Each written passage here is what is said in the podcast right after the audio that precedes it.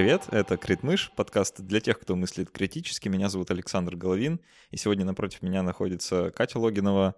Катя — выпускник археологического факультета, да, правильно? Археологического факультета не существует в нашей Расскажи стране. Тогда сама. А, я закончила кафедру археологии исторического факультета СПБГУ в 2013 ага. году, и потом а, около пяти лет работала в Государственном Эрмитаже в отделе археологии. А, вот это, по-моему, очень круто, потому что я про археологию знаю а, только из фильмов э, про Индиану Джонса. Ну, подозреваю, как, что как я много знаю. Я подозреваю, что я много знаю неправильно. Э, это как раз то, о чем мы сегодня поговорим, да, попытаемся как-то описать, э, ну, не знаю, ты, ты наверное, пытаешься рассказать, а как-то прокомментировать, что из себя представляют такие жизненные будни археолога, что ли, а, куда они ездят, что они там делают. Вот. И посмотрим, э, что мы еще хотели обсудить насчет такой темы, как археологическая экспертиза. Mm-hmm. Тоже я не так давно про это узнал от тебя, и мне показалось это очень интересно. Вот, а, захотелось рассказать вам, дорогие слушатели. А, я перед тем, как мы начнем, хочу сказать э, очень важную вещь. Хочу сказать спасибо нашим патронам на сервисе patreon.com.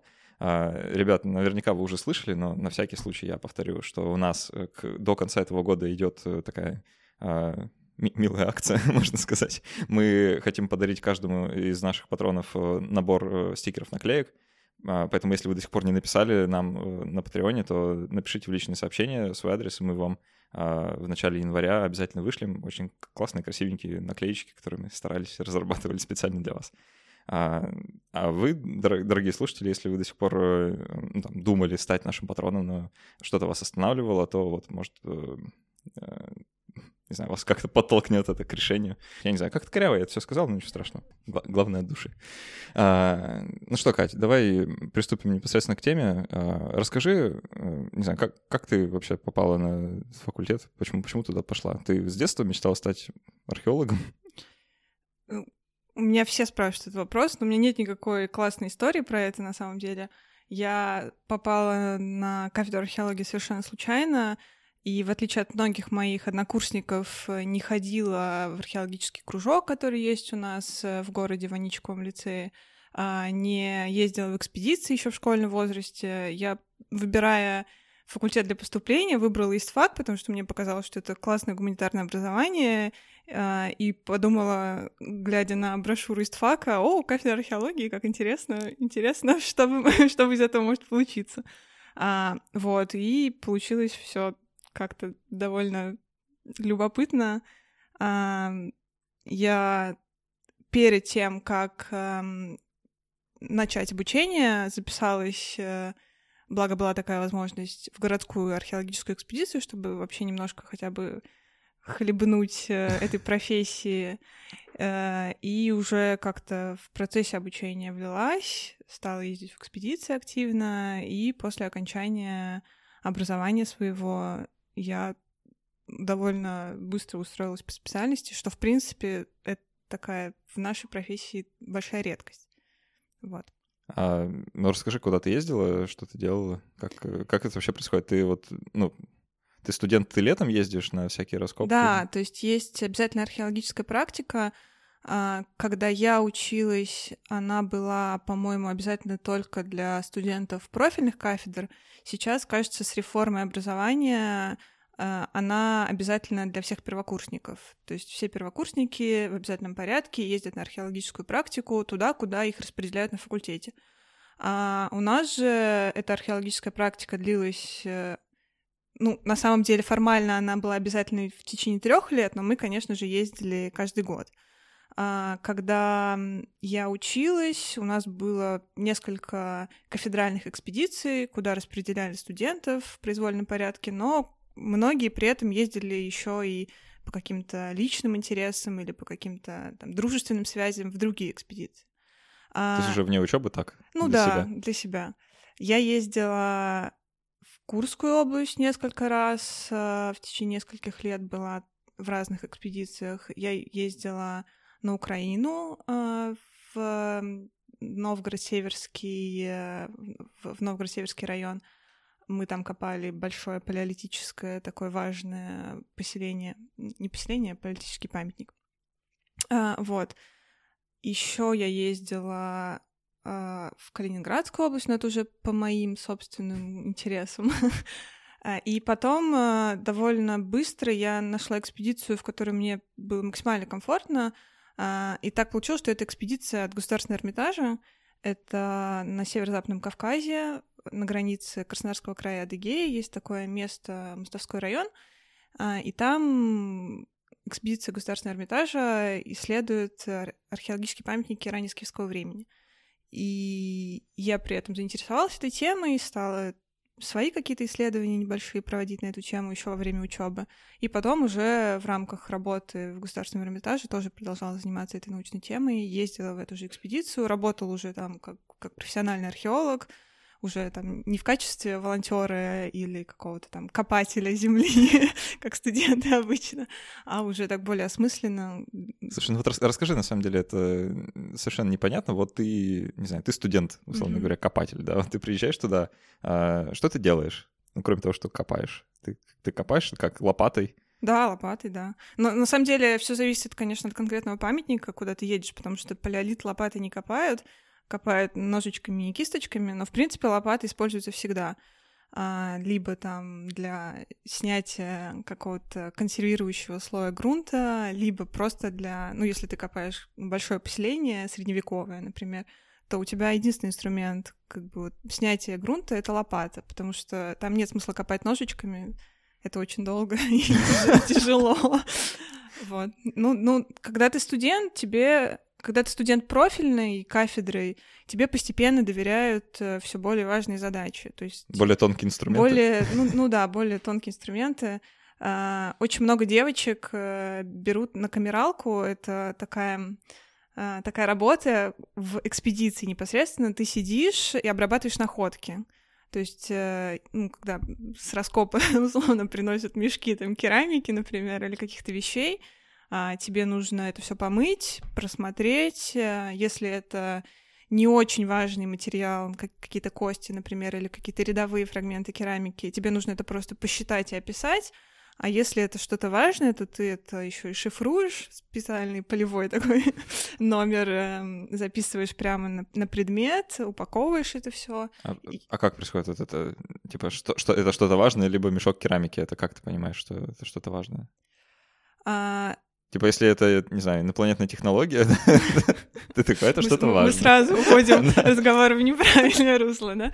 А, нет, ну, опять же, все зависит от конкретной территории, от конкретного времени, которое ты исследуешь.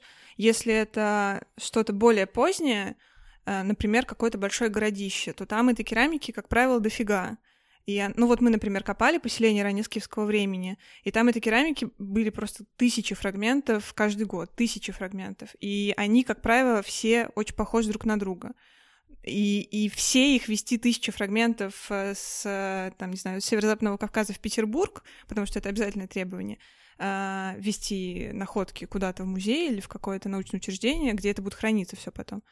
В этом нет никакого смысла потому что они все одинаковые. Что, их закапывают обратно? А, да. То есть, то есть их как бы выкапывают, а, их выкапывают, изучают. То, что кажется важным и необычным, это все забирается, а то, что кажется типовым, а это ты понимаешь только в процессе ну, многолетнего, как правило, исследования памятника — это все уже просто статистически считается, описывается и закапывается обратно в раскопанный, в раскопанный раскоп. Слушай, это, это. самое грустное, что я слышал сегодня, по-моему. Это, знаешь, э, ну, типа ты такой копаешь лопаты, потом лопатой поменьше, потом, значит, переходишь на кисточку, чтобы не, там ничего не, не повредить, да, раскапываешь какой-то фрагмент керамики, приносишь его руководителю, там, не знаю, директору раскопа или как это назвать.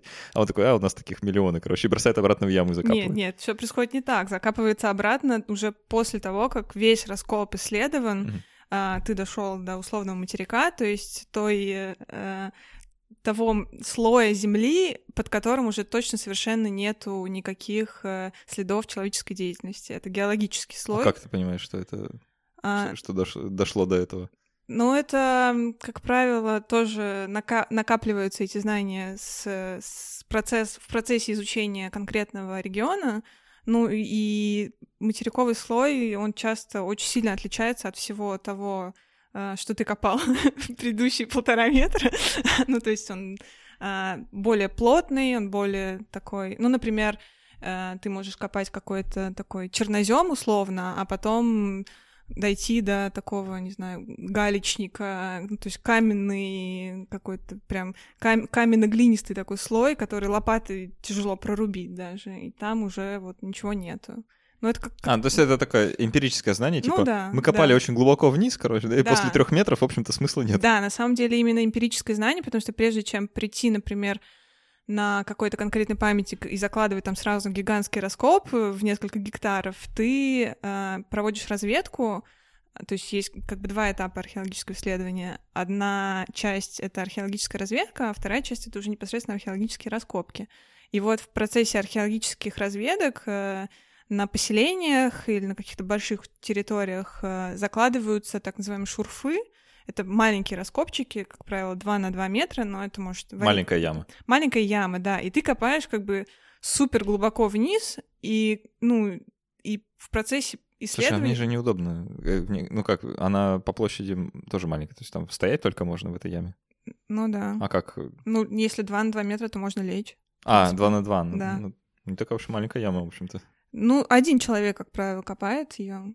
Ну вот, ты просто выкапываешь до предельного уровня, когда ты понимаешь, что дальше уже... Хорошо. Э, слушай, ну вот мне еще интересно пара таких вот бытовых моментов, потому что у меня из медиа, да, вот откуда-то из культуры есть вот эти подчерпанные какие-то истории и образы археологов и того, как они работают. И вот я, я тебе сейчас расскажу картину, которая у меня в голове есть, mm-hmm. а ты скажешь, происходит так на самом деле или нет. Mm-hmm. Я вот представляю, короче, такой раскопанный карьер, условно говоря, причем там земля вот так строго на одном уровне, типа они пока вот все не раскопают, дальше не копают. Mm-hmm. Типа нет такого, что здесь там глубже, а тут э, более поверхностно. И вот они все сидят, короче, на корточках с кисточками, что-то там кистят-кистят. А, и потом кто-то кричит, о, господи, что это такое? Все подбегают и начинают раскапывать там огромную кость, не знаю, что это такое. А, и вот, а потом дальше, а, не знаю, а, сцены сменяются, и вот уже там кто-то докладывает на конференции, как они раскопали какую-то жуткую штуку, которую не ожидали найти. Ну, это довольно неплохой образ, он, в принципе, содержит в себе какие-то элементы правды, ну, то есть это лучше, чем образ из фильма «Мумия», например, по моему ощущению. Но на самом деле, да, то есть э, карьера — это, конечно, очень сильно. У карьера, как правило, нет ровных четких стенок, а там есть, да. А там, там есть, да. То есть ты закладываешь строго как бы по сторонам света, как правило, раскоп э, с определенной площадью, необходимой тебе, там, с учетом своих там, человеческих ресурсов, которые могут выкопать, например, эту площадь. А ты делаешь так, чтобы все стенки были ровными, углы прямыми обязательно. То есть это не какой-то... Все красиво было. Не любой формы археологический раскоп. Нельзя заложить треугольник, в принципе. А, ну, это либо квадрат, либо прямоугольник, либо несколько прямоугольников в разных местах. Квадрат — это прямоугольник. Хорошо. Да. Гуманитарное образование, понимаю. Извини, а, пожалуйста. Нет, нет, все в порядке. Э, и ты, значит, э, дальше происходит следующее. Если ты, например, эм, копаешь какой-то более поздний памятник, э, в который еще на, на той площади, например, которая подвергается интенсивной распашке, то есть на поле на каком-то, а, то есть условный пахотный слой, он, как правило, там 20 сантиметров. Надо снять дерн в первую очередь, то есть вот этот как раз часть пахотного слоя вместе с травой, вместе со всем. Это ты раздерновал раскоп. То есть перед тем, как ты раздерновал раскоп, ты заложил раскоп, а, а, обнес все специальной ниточкой, э, распределил э, этот раскоп по квадратикам, 2 на 2 метра они, как правило, тоже, со специальными колышками, а, обнес все это ниточкой, сфотографировал для отчета. А, дальше начинается раздерновка, раздерновал, сфотографировал и так далее. То ага. есть у тебя обязательно, обязательно элемент твоей работы — это тщательная фиксация всего, что ты делаешь. То есть до момента начала раскопок, в процессе раскопок, после завершения раскопок ты фиксируешь вообще все, что может показаться тебе важным, а, и все этапы своего исследования.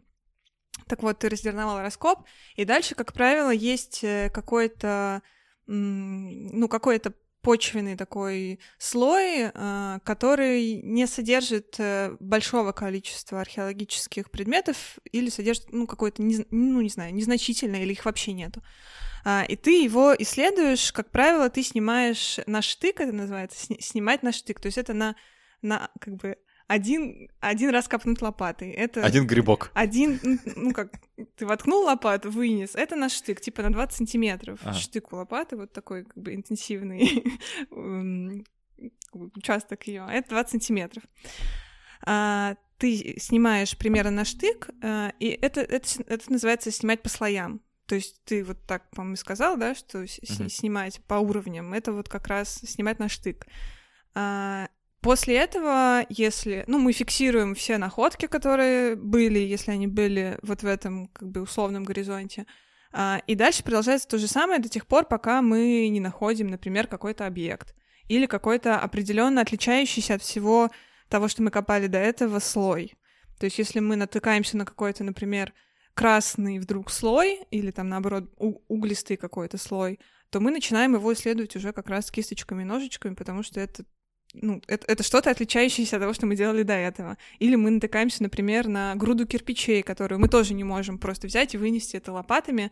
Мы все как бы все зачищаем на один уровень тогда и начинаем разбирать эту груду кирпичей уже какими-то более мелкими инструментами.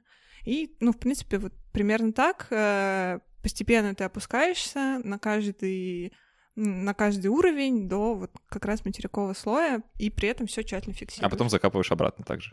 Да, по, потом по, по уровням или просто все в кучу? Все в кучу. Ага, ну, У тебя отвалы лежат по всем сторонам раскопа, ты просто а. все сгребаешь. Это, это не как в хирургии, да, послойно, короче. Сначала это слой закопать. Нет, ну, особенность археологии ровно в том, что ты, исследуя, уничтожаешь. Ага. То есть у тебя нет возможности исследовать ровно тот же участок памятника еще раз, потому что ты раскапывая, ну, просто физически уничтожаешь все, что было здесь до этого. Ну и обратно. То есть у тебя есть задача в конечном итоге рекультивировать памятник, то есть привести его в такое же положение, какое оно было до того, как ты сюда пришел но в целом у тебя нет задачи все вернуть по слоям. Ну, понятно, и, да. И косточку хомячка положить в то же место, где она лежала. Для потомков. Для потомков. А, слушай, ну вот а этот момент, да, типа, что можно найти что-то необычное. Вот э, как, как, как правило, случается, люди приезжают на какое-то место, зная, что они там найдут, и находят это, либо они приезжают на какое-то место, зная, что там, возможно, что-то есть, и как бы сами не знают, что найдут. Вот какой вариант? Оба. Оба. Да, потому что, например, ты ну, как правило, археолог, ученый, он специализируется на конкретной теме, на конкретной территории и на конкретном времени, хронологическом отрезке. И он ищет э, памятники, которые потенциально могут подходить под его научные интересы. То есть он знает, например, что в такое-то, на такой-то территории в такое-то время есть другие памятники этого времени ну, например, там, раннескифского того же времени. То есть я знаю, что на Северном Кавказе есть другие памятники раннескифского времени, и мне это интересно, и я изучаю отчеты прошлых каких-то лет, которые на этой территории, которые с, этой территории зафиксированы. Э, и, собственно, потом еду туда и провожу как раз археологические разведки, и если по результатам этих разведок мне что-то кажется интересным, и я вижу достаточно обоснований для того, чтобы начать проводить уже непосредственно раскопочные работы, то я приезжаю и исследую это. Но при этом это совершенно не значит, что тот памятник, который ты нашел, означает ровно то, что ты там хочешь найти mm-hmm. внутри. То есть бывает так, что ты, например, видишь а, курган, и тебе ты исследуешь его какими-то неразрушающими методами, например, геофизическими методами, а, ну, допустим, сканируешь его там ультразвуком, условно, есть такая сейсморазведка, есть магнитная разведка, ну, в общем, там много методов, не разрушающих как раз, а, вот, и тебе кажется, что то, что ты там нашел, интерпретация этого исследования подходит под, э, ну, под, под то, что ты бы хотел там найти. Но потом ты копаешь это, и оказывается, что это, например, не курган раннескифского времени, а курган эпохи бронзы. Ну, и, то, и ты все ты не можешь взять, например, и на полпути засыпать. Такой раз копнул, нашел какую-то. Ой, нет, это не Ой, моё. нет, это не то, что мне интересно, до свидания. и уйти просто. Ты обязан следовать памятник до конца. У Слушай, тебя нет я... другого выхода. Ага. То есть начал копать уже, значит, да. до конца. А, я вот сейчас сижу, слушаю тебя и понимаю, что у меня есть э, какое-то совершенно глупое заблуждение, э, которое я не вполне осознавал вот до, до сегодняшнего момента. Сейчас э, со всеми поделюсь своей стыдобой.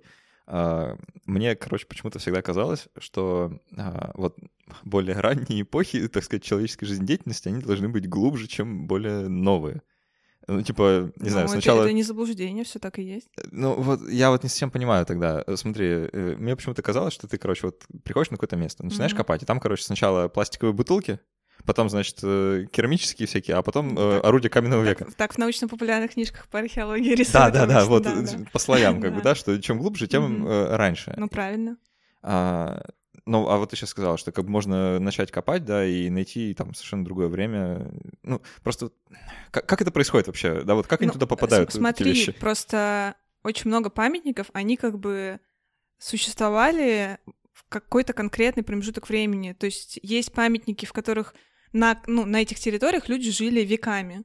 И тогда, когда ты копаешь и опускаешься вниз, ты можешь проследить эту хронологическую разницу, условно, там, от средневековья до каменного века.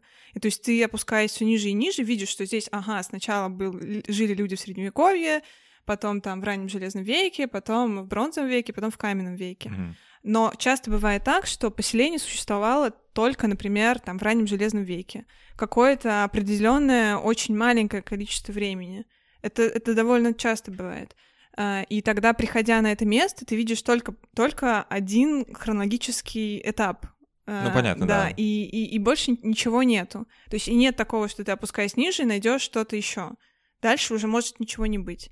Но при этом это, это, это как правило, характеристика поселенческих памятников. А если ты, например, копаешь погребальные памятники и курганы, например, это уже совсем другой тип памятников, у них совершенно другая методика исследования.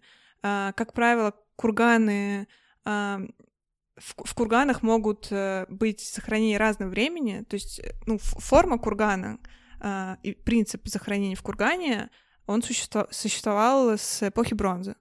Но при этом довольно нередкая ситуация, когда в курган эпохи бронзы потом, более позднее время, совершались другие погребения и тогда у тебя может оказаться эта хронологическая разница прямо в рамках одного кургана. Понятно. Вот, то есть там, допустим, сверху будет, ну, в, прям в курган сверху впилили большую яму, не знаю, там тоже скифское время или еще позднее, а, и у тебя будет а, там одно погребение принадлежать к одному времени, а другие разбросаны в других местах памятника другим. У меня почему-то просто есть вот это представление, а, возможно, оно правдивое отчасти, возможно, нет, что, ну, там, условная ситуация, да, э, жило-было какое-то поселение, там, не знаю, в бронзовом веке, да, и вот там стоит этот конкретный дом, да, и в нем лежит вот эта конкретно керамическая ваза, да. Потом, короче, проходит очень много времени, а, дом падает, собственно, на землюшку, да, там же рядом эта ваза валяется, а сверху откуда-то берется 2 метра земли, откуда не знаю, если честно, откуда она берется. А, и потом кто-то взял и построил там свой дом, а, прошло еще там много времени, он упал на землю, и все, снова откуда-то взялось 2 метра земли, короче, и вот теперь мы здесь. Откуда эти 2 метра земли? Ну, 2 метра — это, конечно, чересчур. Такой процесс почвообразования очень интенсивный, судя по всему. А, ну, на самом деле, ну, земля действительно накапливается. Ну да, я, я вот ну, это знаю, но я не понимаю, откуда. А, ну, тут вопрос скорее к почвоведам, чем ко мне. Ну, да, наверное. Я, может быть, тоже до конца не понимаю, откуда она накапливается. Но факт остается фактом, что э, на территориях, э, особенно, например, не на э, не на тех территориях, которые, например, какие-то скалистые или что-то такое, да, а на тех, которые подвергаются как раз интенсивной, интенсив, интенсивной сельскохозяйственной деятельности, там этот процесс почвообразования гораздо более интенсивный. А, вот. И, соответственно, этот уровень Земли, он чуть-чуть повышается все время. Uh-huh. А, я вот э, пару лет назад я читал книжку Нила Шубина «Внутренняя рыба». Uh-huh. И, надо сказать, я весьма был впечатлен а, как раз вот тем моментом, что он там описывает некоторые свои экспедиции, как он, значит, просто ходил там буквально по какой-то скалистой горной местности, да, и там поднимал камни, и опачка, у него там трилобит, короче, которому полтора миллиарда, миллиона лет, да, а вот, а как он, ну, он на поверхности лежит, да, то есть там, а, ну, буквально можно подойти, камень перевернуть, а там вот э, трилобит. Uh-huh. И, и вот поэтому у меня есть вот этот некоторый диссонанс, да, что как будто бы, чтобы найти что-то старое, нужно копать внутрь, а, а с другой стороны можно вот так вот по берегу реки пройти и найти там, короче, что-нибудь ну, супер Не всегда нужно копать внутрь. Бывают же всякие ситуации природного характера, например, обрушение какой-то ну, береговой линии, например. Вот, наверное, да, в этом дело. И, ну, с палеонтологией там немножко по-другому все, по-моему.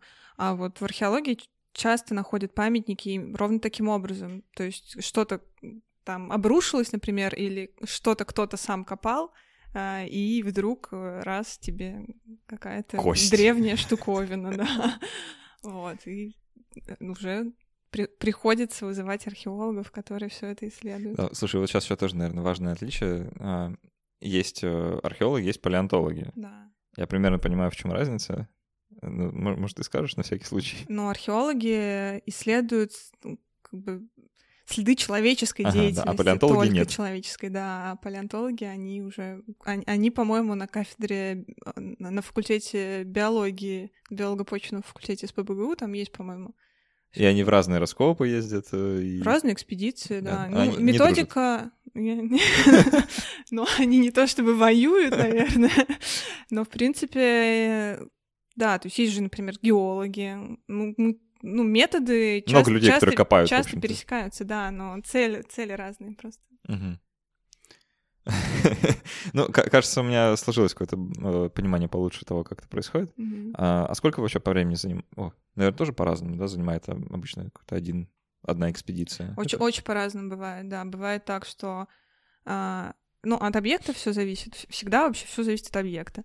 А, то есть одна экспедиция может длиться годами, на самом деле, приезжая на один и тот же памятник ты просто его копаешь много-много лет, угу. может быть, даже десятилетий. Бывает так, что поколения сменяются, а памятник все еще. Очень медленно копаешь. Ну, ну да, на самом деле этот процесс довольно долгий. То есть, э, конечно, можно прийти и все снести экскаватором, но в этом мало Смысл? смысла, да. Окей, окей, вот э, ну, он долгий, потому что там много всего, и, короче, да, медленно большие, копаешь. большие памятники. А, и вот давай проясним вот этот момент насчет кисточек и маленьких mm-hmm. лопаточек. это как бы, ну, это сделано для того, чтобы не повредить ничего, но кисточкой ничего же не раскопаешь, как бы это э, как? Ну, ну смотри, например, ты копаешь какое-то погребение, э, ну, докопал ты лопатой э, до... Ну, вот, Крышки гроба. Да, ты вот смотри, у тебя светлый стол, например, это типа общий уровень, общ, общий уровень цвет, цветовой как бы уровень грунта, да. Ага. А потом ты раз и в этом светлом столе видишь большое черное пятно. И такой, что происходит? И уже понимаешь, что, ну, эмпирическим путем ты понимаешь, что это черное пятно, это либо какая-то яма, а, ну, хозяйственного значения, но, но, но, но хозяйственное назначение, деликатно сказала. Нет, хозяйственное назначение, а, действительно. А, то так, есть там, ну, да.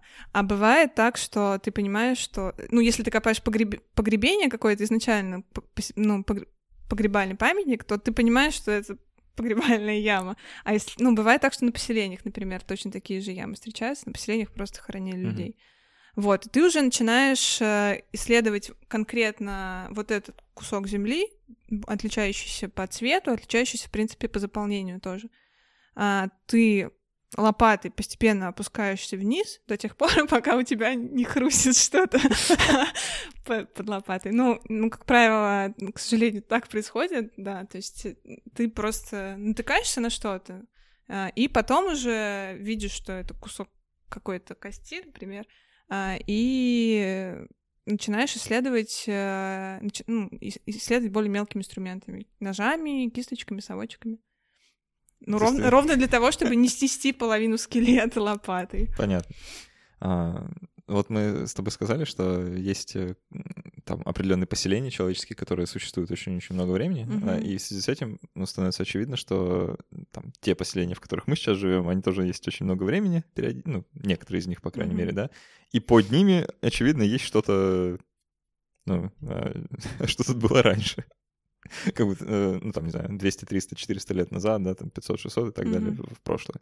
А в городских условиях экспедиции раскопочные проводят? Конечно, в Петербурге довольно часто бывает.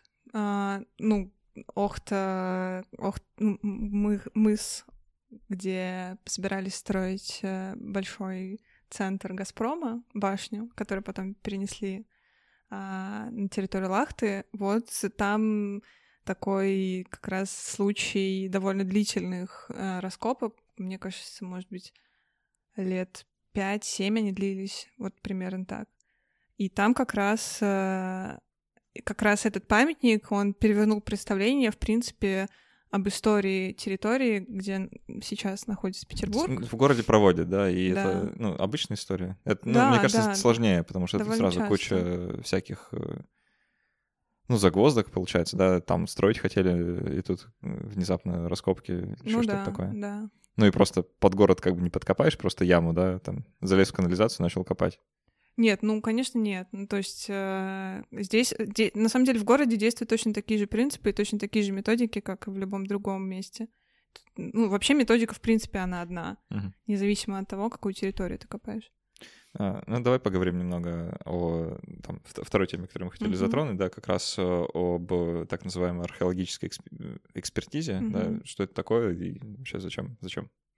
Ну, формально она называется историко-культурная экспертиза, ну, археологическая экспертиза тоже используется, а, это такое обязательное требование к изучению э, культурного наследия страны. То есть э, есть федеральный закон, федеральный закон 73, он, по-моему, об объектах э, культурного наследия российской, народов Российской Федерации. Как-то так он формулируется. А, и в этом федеральном законе есть пункт, согласно которому перед любым освоением земель необходимо проводить э, историко-культурную экспертизу а, на предмет наличия или отсутствия там памятников э, культурного наследия. Вот. И, соответственно, подобную экспертизу могут проводить только дипломированные специалисты, аффилированные к какому-то учреждению специалисты. А, это исследование проводится точно по такой же методике, как э, и любые академические раскопки — а для того, чтобы его проводить, нужно получить открытый лист. Это специальное разрешение на раскопки, так называется, открытый лист. Его выдает э, Министерство культуры. То есть, э, прежде чем, условно говоря, строить вверх, нужно покопать вниз? Ну да. А насколько глубоко? Тоже опять до... Также, а, все точно так до же. самого Нет конца. никаких, никакой разницы. Ну, это, наверное, занимает много времени. Да, это занимает много времени. Ну, это зависит от того, на что ты можешь наткнуться. А, и то есть на самом деле это такая, с одной стороны, бюрократическая процедура, с другой стороны, она необходимая, потому что часто бывает так, что при строительстве какого-то объекта вдруг э, появляется огромное количество археологических памятников. Например, когда строили э, Крымский мост и вся, все, вся как бы инфраструктура, которая с этим связана, э, прокладывали большую дорогу к этому Крымскому мосту, и как раз на территории нашли огромное количество памятников, которые необходимо было исследовать перед, mm-hmm. перед тем, как, собственно, прокладывать дорогу. Слушай, а, ну, вот в случае там какого-нибудь здания я могу понять, а как понять, что вот ты дорогу собираешься прокладывать там, где никаких памятников нет? Это же, ну, нельзя же на всем протяжении дороги раскопать все и посмотреть. А, ну, к сожалению, приходится делать ровно так. То есть есть э, ну, такое, как бы, ну, не требование, ну, негласное требование со стороны ученых, э, которые э, предлагают проводить превентивные такие меры по обнаружению памятников. Раскопать всю страну? Ну, в 60-е годы, да, это называется археологическая карта, ну, в СССР раньше было, сейчас пытаются делать археологическую карту в России, но как бы с, когда это было в 60-е годы, это было на уровне такой государственной программы пытались просто составить большую археологическую карту страны с указанием ну, всех выявленных памятников археологии, раскопанных и не раскопанных. А сейчас э, такая карта, она позволила бы прокладывать, например, дороги с учетом этих памятников, то есть просто, грубо говоря, обходя их. А... Я правильно понял? Это как бы задумка, давайте мы раскопаем везде? Нет, не раскопаем, просто зафиксируем, что они есть. Но ты же сказала, что чтобы понять, что там что-то есть, нужно 2 на 2 метра яму сделать. Да, но при этом как бы ты можешь сделать 2 на 2, 2 на 2 яму, понять, что там что-то есть, и дальше не копать. Ну, понятно. Да. То есть все равно я, ямами испещрим, как бы так равномерно. Ну, тебе не нужно для этого там через каждые три метра эти ямы закладывать. То есть ты можешь сложить, не знаю, там четыре ямы на, на гектар условно и понять, ну, как бы границы, ага. например, памятника определить таким образом и зафиксировать, что на этой территории, вот в пределах такого-то участка земли есть археологический памятник. Обходить его справа-слева, но как бы не, не поперек. Понятно. А, и сейчас э, все или до сих пор хотят эту карту а, Нет, эта карта, она как бы такой очень длительный проект, но получается так, что денег из государственного бюджета на это выделять не хотят, а, ну, иначе это никак не провести, потому что все таки любые археологические исследования требуют каких-то финансовых затрат. А, когда к Москве были присоединены какие-то новые районы Московской области, вот тогда на, в этих районах было проведено такое полноценное обследование, выявлены все памятники археологии, а, занесены в этот реестр, и, соответственно, сейчас, возможно, при строительстве а, чего бы то ни было на этих территориях, можно учитывать местоположение археологических памятников и проводить там какие-то коммуникации или прокладывать дороги или строить дома с учетом этих памятников, там, не тратя деньги на археологическую, экспеди... на археологическую экспертизу, а, там, не, не простаивая со строительством и так далее. А, с этой экспертизы, как бы такой момент, э, это же, ну, там, если размышлять со стороны человека, который хочет что-то строить, да, это некоторый препон, как бы, что... Ну да. А, мне тут со своей древностью, как бы мне тут торговый центр надо строить, там mm-hmm. еще что-нибудь, что у нас в России строят. А, и в связи с этим возникает э, сразу куча, там, не знаю, соображений и опасений на тему, там, не знаю, э, нечестной игры со стороны, там, одних или других. Mm-hmm. Не знаю, как-то вообще? Ну, это адекватная вообще система, как тебе кажется, вот эта археологическая экспертиза? Может, ее как-то э, по-другому устраивать, или она в целом нормально работает? Ну, она работает э, долго. То есть э, основная проблема заключается в том, что все должно проходить через Министерство культуры, и прежде чем ну, получить разрешение на раскопки, тебе нужно отправить запрос соответствующему Министерству культуры, там его рассматривают, и все это, как Могут правило... не разрешить? Ну, есть прецеденты, да, что не разрушают. А почему? А, ну, либо у тебя нет соответствующей аффилиации, например. То есть ты дипломированный специалист, но не привязан ни к какой институции государственной или коммерческой. А, может быть такое, что у тебя в прошлых отчетах были какие-то косяки, и сейчас тебе не, надо, не дадут. Или ты, например, не сдал отчет о, о прошлых раскопках, а, и, соответственно, прежде чем тебе получить новый открытый лист, тебе нужно сдать э, ну, прошлый отчет.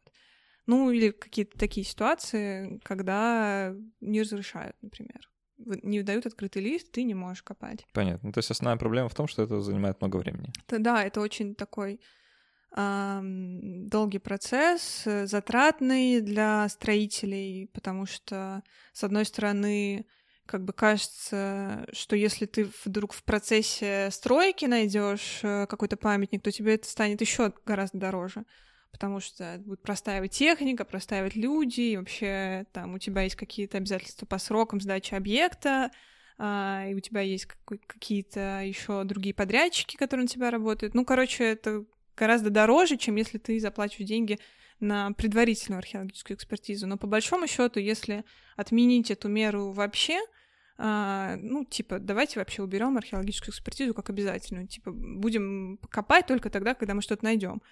Ну, тут э, вряд ли стоит надеяться на честность и добросовестность строителей, которые при нахождении какого-то незначительного да, археологического памятника ну, просто не снесут его лопатами, экскаватором.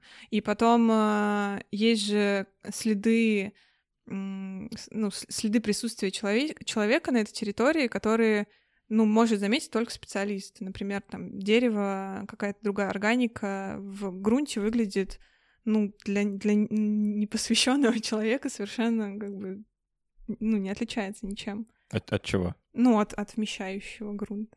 А, то есть...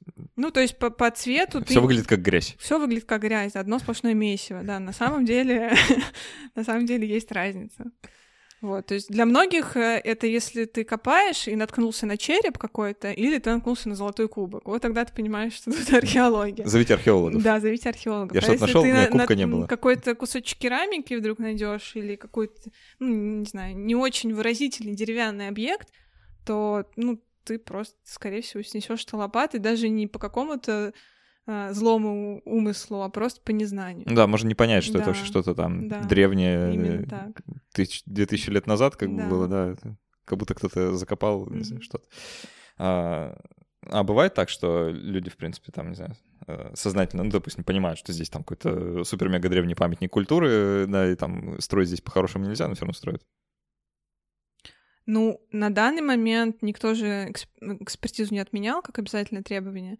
А, и, по сути, у тебя, если ты строитель, представитель строительного лобби, то у тебя нет иного выхода. То есть а, ты запрашиваешь а, разрешение на строительство на этой территории, и у тебя как бы автоматически, особенно если у тебя какой-то большой объект, то у тебя автоматически должно быть, э, должны быть результаты вот этой проведенной археологической экспертизы.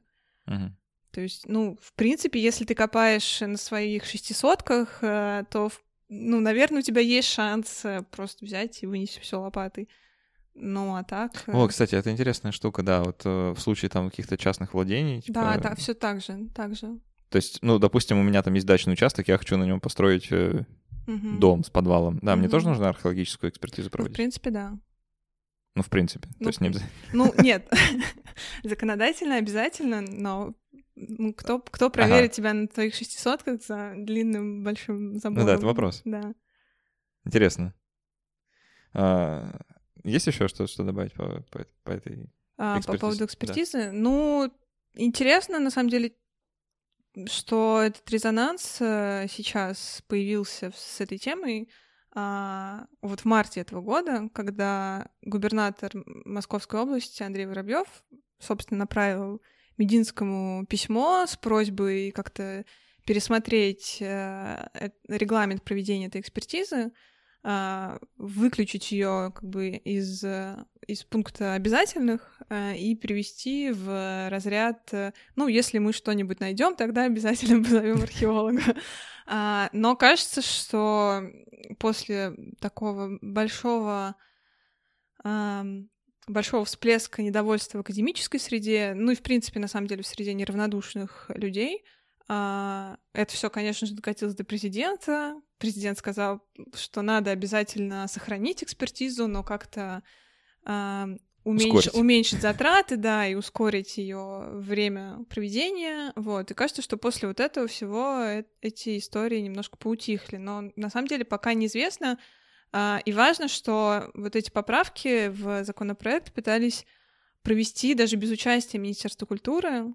То есть, ну, вообще, Министерство культуры — это главный такой орган, не орган, да, инстанция, которая, собственно... По культуре. По культуре, которая выдает разрешение, в принципе, на проведение подобного рода исследований, а, а в данном случае пытались изменить вообще ситуацию без участия людей, которые несут ответственность за это. Слушай, а вот сейчас такой вопрос возник, а как... Э, ну, вот у нас понятно, да, вот есть там Министерство культуры, которое, значит, раздает разрешение, mm-hmm. и все обязательно везде копайте, прежде чем строить. А в других местах, в других странах это как устроено? Ну, точно так же. Ну, вообще, везде, везде ну, да, просто Россия в 92-м, по-моему, году присоединилась к Европейской конвенции о защите и охране культурного наследия, mm-hmm и, соответственно, мы на самом деле действуем по такому же принципу, как в других странах. То есть у нас един... Если ты там собрался система... в Европе что-то строить, то там то, тоже, тоже придут сначала археологи да, и скажут, самое, можно. То же самое, да. Вся система примерно так же устроена. Прям какая-то берет гордость за человечество, что мы догадались не фигачить все лопатой и эскаваторами сразу. Ну да. А, давай тогда в конце нашего подкаста, мы уже будем близиться к некоторому завершению, а, дадим несколько, не знаю, советов вот людям, а, у которых периодически случаются какие-то вспышки альтруизма такого копательного, и они хотят поучаствовать в какой-то экспедиции. Mm-hmm. Как это сделать, с чего начать, что надо знать, там, не знаю, что брать с собой, сколько пар носков?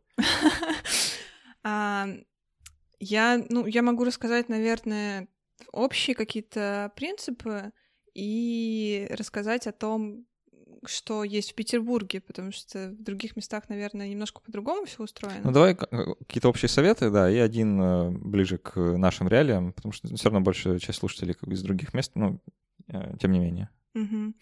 А, в общем, на самом деле записаться волонтером в экспедицию совершенно просто.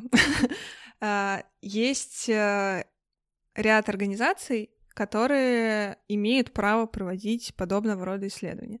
Э, в нашем городе это Эрмитаж, э, Кунсткамера, э, Институт истории и материальной культуры, это региональное подразделение Института археологии ИРАН, а, и еще какие-то отдельные организации, кафедра археологии, например. А, для того, чтобы попасть в экспедицию, как правило, просто можно помониторить контакт. Есть, есть разные группы археологические, есть там начальники экспедиции, которые постят у себя на стене объявления о том, что нам на этот сезон нужны волонтеры и так далее.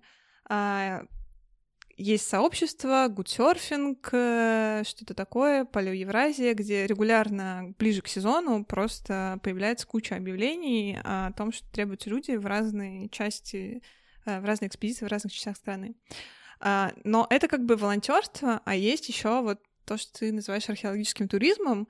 А, есть прям специальные организации, которые набирают людей э, в экспедицию, но при этом ты платишь деньги за свое участие. Но у тебя более лайтовый как бы режим, то есть у тебя сокращенный рабочий день, у тебя есть лекции, экскурсии и так далее. Мне такой... нравится, это гениальный бизнес-план вообще. На самом деле, да. Ты не то, что получаешь деньги за то, что работаешь, ты платишь деньги за то, чтобы поработать, это прекрасно. Да, ты платишь деньги за то, чтобы доехать до экспедиции, поработать там, ну, как-то разнообразить свою жизнь. А, но при этом а, у тебя есть, э, ну, есть возможность, в принципе, ну, как-то прикоснуться, да, к этому всему а, и стать... А, ну, та, так часто вливаются просто люди в экспедиции, потихоньку приезжая один раз волонтером, и потом в следующем году, в следующем году, в следующем году и так далее, а, и уже становятся постоянными членами экспедиции. А вот, ну, в случае, если ты волонтер, допустим, там, э, если это туризм, я еще могу понять, да, что mm-hmm. тебе там дадут что-нибудь интересное потрогать, там, ну, специально, чтобы ну, как-то... тебе и так дадут что-нибудь интересное. А вот если ты волонтер, да, ты, ну, э, ты только лопатой будешь махать, или есть шанс, что, правда, что-то интересное Ну, случится? на самом деле, зависит все от твоих навыков. Например, если ты художник, то тебе могут дать порисовать какие-то предметы. А, ну и на самом деле в экспедициях такое большое количество работы, что у тебя есть шанс э, поделать много всего. И там, не знаю... Я сейчас никого не хочу обидеть, но как-то мне почему-то казалось, что там э, копают и описывают. А потом еще закапывают, как выяснилось. Нет, еще моют. А, моют. моют еще, да. А, ну, на самом деле, в принципе, у тебя есть шанс попробовать себя во всех э, э, во всех составляющих полевой такой жизни. И будь ты там волонтер студент какой-то или, не знаю, волонтер взрослый дядька, у тебя все равно есть шанс попробовать себя и в описывании керамики, и в не знаю, расчистке каких-то элементов ножичками и так далее. Хорошо. А, это обнадеживает. Потому что есть какая-то вот на задворках сознания идея куда-то поехать как-нибудь. А, так что насчет пар носков? Ну, есть какой-то совет вот такой практический, не знаю, что... Ну, чем больше, тем лучше, конечно.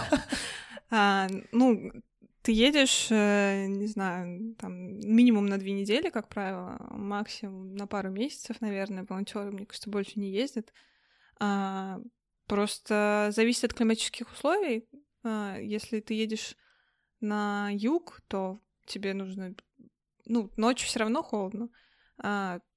Больше э, одежды, хлопка с длинным рукавом. Живешь ты в палатке? Рубашки, да, да. Живешь ты в палатке. А, Палатка а, своя нужна тоже?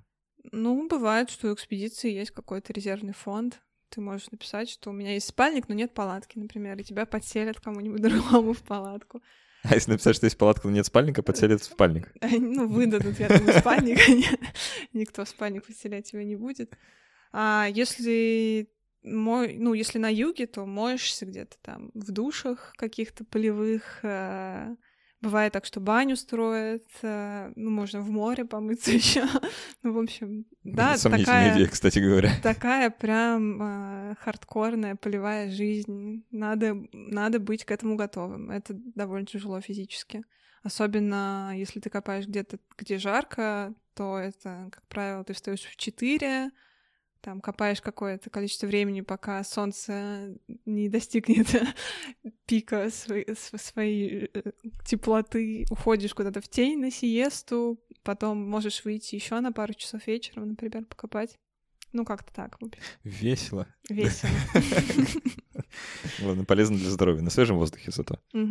А, ну что, на, на этой тогда шикарной ноте, я думаю, мы всех убедили ехать в археологическую экспедицию. Сейчас я не уверена в этом. я тоже не уверен, но не, кому-то это нравится. Я уверен, что а, кому-то окажется полезным. А, ребят, не забывайте, что у нас сейчас до Нового года действует вот эта вот э, небольшая акция. Да? Всем, э, всем, кто станет нашими патронами или уже являются нашими патронами а, до конца этого года, мы в начале января вышлем а, наши стикеры, которые можно будет приклеить на любые поверхности. на холодильник, ноутбук, кружку, телефон. На лопату. На лопату, кстати, да, но она сотрется, наверное, мне представляется. Но, в принципе, да, можно на лопату и поехать в экспедицию с ней. Если вы слушали нас в iTunes, то обязательно поставьте какое-нибудь количество звездочек этому подкасту и напишите какой-нибудь отзыв в iTunes. Это очень сильно поможет э, нам оказаться чуть выше в чартах, и нас услышит еще больше людей. Э, в целом все. Катя, спасибо, что пришла поговорить. Спасибо. Э, вам спасибо, что были с нами. До встречи через неделю. Пока.